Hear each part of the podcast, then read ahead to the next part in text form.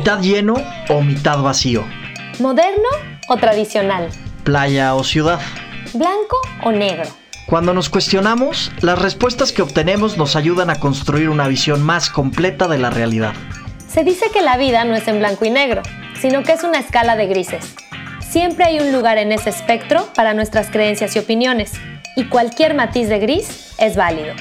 Así nació Escala de Grises, un lugar en donde exploraremos los temas de actualidad que más curiosidad nos despiertan desde distintas perspectivas. Los principales conflictos del mundo se presentan cuando queremos imponer nuestras creencias. Y en este espacio no buscamos imponer nada. Al contrario, creemos que al escuchar opiniones distintas y empatizar, creamos conciencia y nuestra visión se expande.